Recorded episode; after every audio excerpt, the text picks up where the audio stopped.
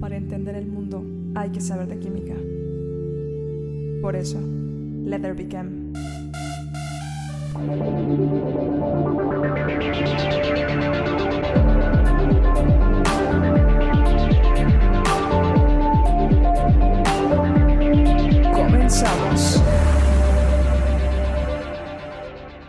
Hola a todos, bienvenidos a otro episodio de este su podcast de confianza, Leather Became, de la revista Quibiofilia. Estamos una vez más aquí reunidos, nosotros tres, en esta ocasión otros tres. Está el doctor Jesús Rivera, eh, de la Facultad de Farmacia de la Universidad Autónoma del Estado de Morelos. Hola Chucho, ¿cómo estás? Hola, ¿cómo estás, Cristina? Bienvenido de regreso. Gracias. Nos acompaña también el director en jefe de la revista, Domingo Rivera, también creador fundador. Este, ¿cómo estás, Domingo? Hola, mi Cristi. Bien, aquí ya sabes lo que estaba haciendo hace un rato, pero ya acabé, así que ya no voy a dar el cebollazo. Ok. Lo bueno es que es de lejos. Seamos honestos, se está volviendo chacoteo sabroso, ¿eh? Sí, sí, sí. Sigue, sigue, sigue, sigue. Sí es. Bueno, pues en, en esta ocasión eh, vamos a hablar de un tema muy, pues muy curioso. Queremos contarles a ustedes, nuestros escuchas de este podcast, algunas de las anécdotas interesantes de, de, de la parte editorial de la revista, cuando las cosas no salen tan bien como uno los espera, o cuando las cosas salen un poquito diferente de, los planes que uno hace. Y este, pues, vamos a empezar con, con quien tiene más experiencia, quien, quien fundó esta revista y que ha pasado por altos y bajos. Pues Domingo, cuéntanos alguna anécdota así que digas, uff, ¿cómo salimos de esa? ¿Qué número fue? ¿Y en qué estuvo el, el, el meollo? Bueno, la, respecto a las anécdotas, yo creo que cada, cada número que hemos publicado tiene sus, sus asegúnes. No, no sé muy bien qué significa esa palabra, pero veo que la usan mucho los grandes. Así sus, sus características, ¿no? Eh, todas han tenido su, su, distintivo, dado que nosotros hemos hecho, según entiendo, los diseñadores le llaman a esto revista de nicho, donde se eligen temáticas muy específicas y sobre esas eh, se arman los contenidos.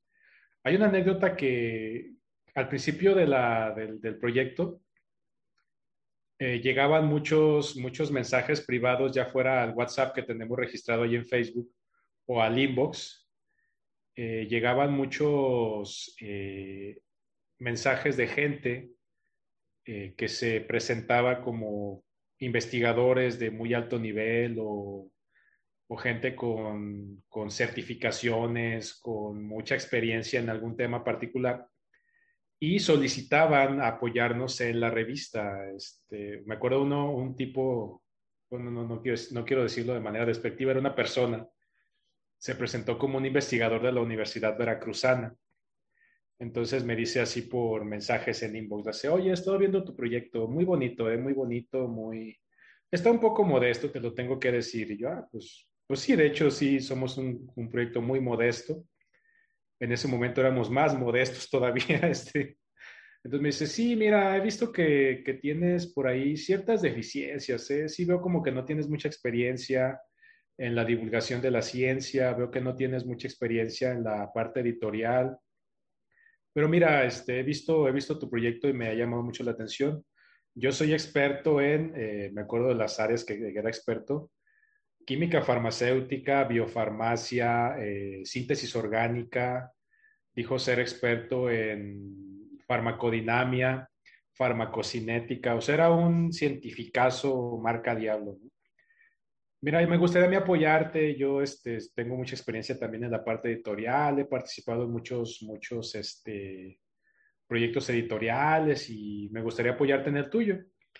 Y no, pues dije, oh, pues muchas gracias por la confianza. Y pues, ¿y usted cuánto cobra, no? Este, pues yo no tengo posibilidad de pagar a una persona de esa envergadura, ¿no? Este, no, no te preocupes, yo, yo lo hago, yo lo hago de cariño. Este, yo lo hago por amor al arte, veo que tienes un proyecto muy, muy entusiasta.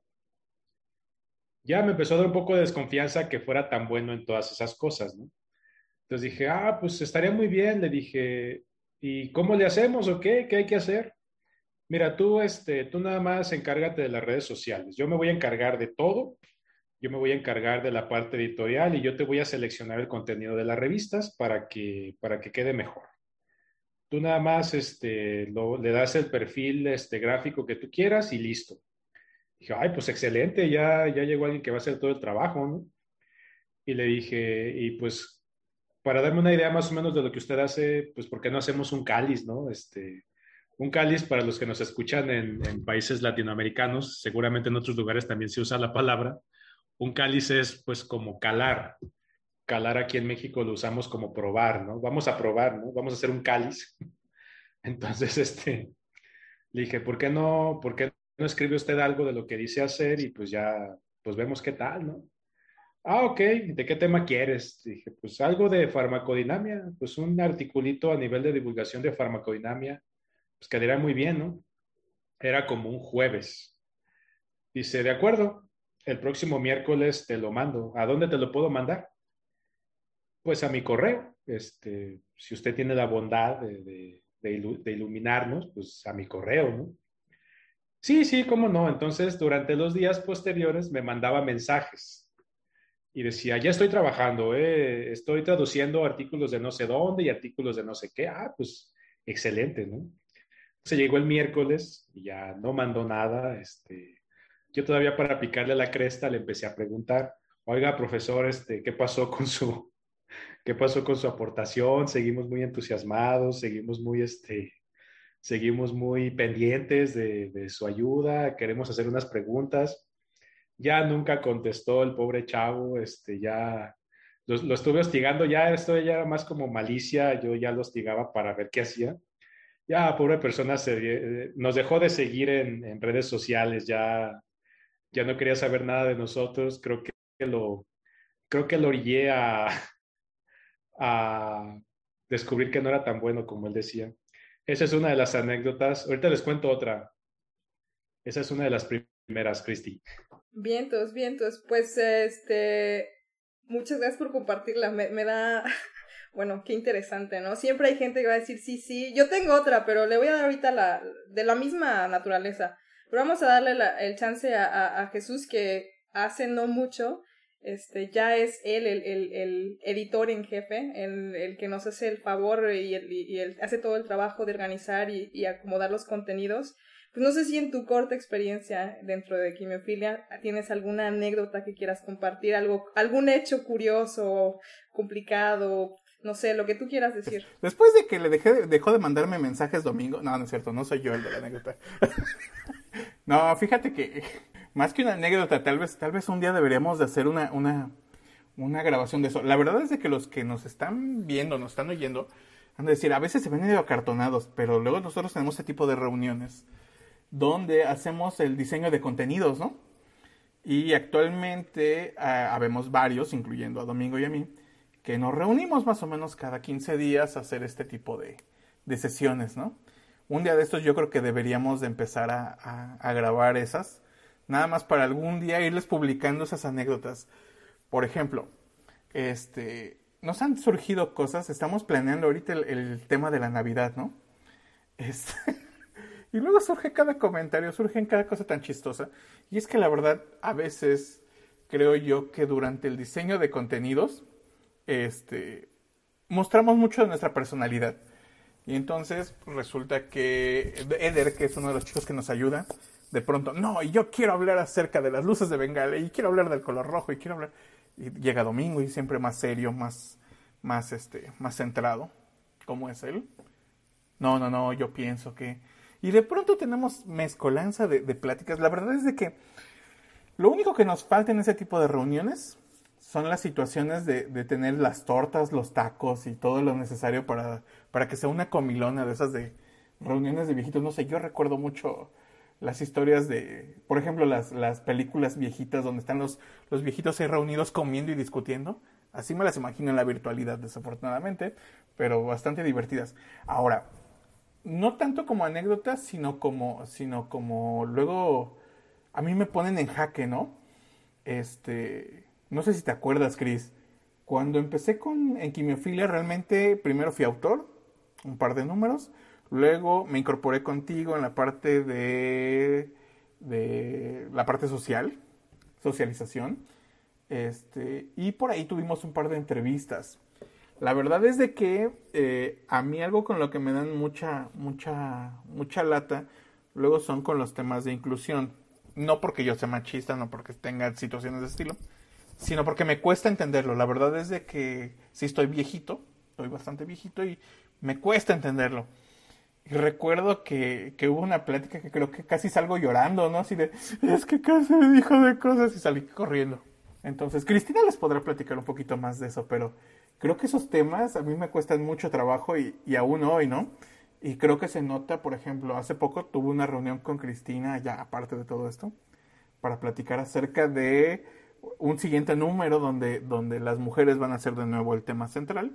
Y Cristina les dirá, no, es que, es que el chucho se pone todo loco, luego nadie lo entiende, o él solito no se entiende. No, no, no, no, eres una persona respetuosa, este, que creo, creo que entiendes, yo creo que todo mundo le toma un proceso como que las cosas nuevas y esta onda de la inclusión es, es no es fácil, uh, pero no, no, todo bien, Chucho. Pero, ¿anécdotas? ¿Qué te gusta? Sí, cuéntanos alguna.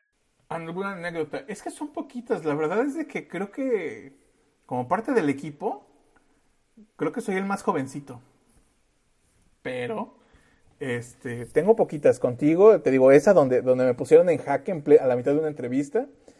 Este, ahorita las sesiones que tengo con Domingo, que la verdad es que son son bastante divertidas. Les juro que un día vamos a hacer un clip de lo que, de lo que ahí sacamos. Y se van a divertir mucho. Le decimos pura tarugada. Pura tarugada. Doctores al habla. Lo vamos a llamar así. Este, doctores en planeación. Debería ser una sección. Este, yo creo. Yo creo que deberíamos de armar algo así. Y, por ejemplo, ya en la parte de trabajo editorial, hace un rato un domingo decía, no, es que esto de estar, este, haciendo los contenidos y la revisión. Hace poco le decía a alguien que este trabajo es un poquito oscuro, ¿no? Porque si bien, bien tu nombre aparece en una cierta sección, pero no apareces como autor, no apareces como muchas cosas. Entonces, yo creo que, y un tanto para, para aquellos que, como el personaje de la historia de, Domingo, se quieren aventar este asunto de la divulgación, debe ser muy complicado ser solamente un nombre en un cachito porque se requiere, se requiere mucha chamba. Yo creo que, eh, como anécdota, yo nunca me había estado en un aspecto tan, tan, tan cerradito, ¿no? Tan, tan oculto, porque nada más eres como un huevito que coordinas aquí, apoyas en los contenidos. Nunca había tenido esta experiencia. La verdad es que yo creo que dentro de un año te podré contar algunas anécdotas más. Pero creo que la anécdota que tengo ahorita es, nunca había tenido esta sensación. Esta sensación donde haces mucho y no te ves. Entonces es bonito, es bonito porque curiosamente uno como todos aquí somos profesores o hemos dado algún tipo de clase o tenemos tutoriales en YouTube, este, ¿verdad, Cristina? Ok. Resulta que hemos tenido alumnos, hemos tenido que trabajar en gestión, hemos hecho muchas cosas, pero nunca me había tocado hacer esta parte. Y esta parte es bonita, es muy cansada y este, pero es un aspecto completamente nuevo me gusta mucho, pero de nuevo es, chistoso, no sé. A uno le acabo de agarrar el... Es una, una posición un poco muy humilde, ¿no? Exacto. Como, como de, de, de, de entregar un producto que, que a menos de que te eches la hoja de, de, de quién contribuyó y leas que quién fue el editor y todo eso, no te enteras, ¿no? Exacto. Entonces, ya veremos cómo nos ven los siguientes. Tal vez el próximo año en este mismo podcast, podcast te diga, no, pues me fue del perro y ya me fui. No. Este, o, tenemos muchas otras anécdotas, ¿no? Ojalá. La verdad es que creo que la mejor historia que tenemos hasta ahora es que hemos ido haciendo que esto se vuelva más liviano. Es un trabajo más dinámico, creo yo. Y que la verdad es de que ya estamos planeando cosas para el 2022, ¿eh? 2023. Entonces, agárrense porque vamos, vamos, vamos con harto entusiasmo. Vientos. Pero a ver, Chris, tú nos ibas a contar algo. Sí, bueno, antes de eso, vamos a hacer un pequeño corte. Yo quería hacer mi recomendación del día, eh, mi recomendación musical. Pues hay un grupo, ahora que mencionaste esto del feminismo y antes de, de contar un poquito de esa anécdota, este, hay un grupo español, bueno, era español, pero ahora son, son cuatro chicas, creo que dos españolas, una chica, que creo que yo, yo creo, no estoy muy segura, por el acento me parece que es chilena, y, y la del bajo es argentina. Se llama Que te calles, con K, Que te calles, las dos. Este es un grupo como muy muy nuevo con, con música interesante y música muy feminista. Entonces ahí se lo recomiendo a quien le interese. Este, vayan a escucharlas. Ahora, volvemos al punto. Sí, la anécdota esta estuvo muy, muy bueno porque justo eh, estábamos pensando en armar este número y tocó también hacer los contenidos del, del planeta Tierra. ¿Cómo que fue primero? No estoy muy segura. Creo que fue primero lo del planeta Tierra y luego pensamos hacer el contenido del número de marzo, ¿no? Y coincidió que una de las investigadoras que hablaba de, de, astro, de la astrobiología, yo la contacté para entrevistarla justo por eso, para hablar de astrobiología. Y entonces, para convencer, o sea, normalmente cuando yo contacto a alguien que quiero hacer una entrevista, siempre, pues, pues para romper el hielo, yo les cuento tanto de mí como de la revista. O sea, yo me presento, les digo, soy tal, estoy en tal, estudio esto, esto es lo que he hecho y me interesa porque eh, me interesa entablar una conversación con usted, este, que puede ser como en diferentes formas, puede contribuir como en un artículo, entrevista, bla, bla, bla, y hablar de este tema. Y para convencer de, o sea, y para dar una como presentación de este proyecto, también suelo enviar algunos números. Y tengo poquita experiencia como que armando números, y uno de ellos fue el, el, número que hablamos de química teórica, antes, eh, en, algún momento. Y pues yo dije, bueno, pues para presentar parte de lo que yo hago y de la revista, pues le mando este que yo, que, que ayude a armar, ¿no? Y cuando me contesta, me dice, ya vi este número, y este número son puros hombres, las semblanzas, no hay ninguna mujer, son puros investigadores, bla, tal, y, y se los, sí, no, fue, fue, fue un poco, o sea, a mí me, me cayó como una cubetada de agua fría, así como de, ay, yo, yo no me había dado cuenta. Y, y me considero hasta cierto punto feminista.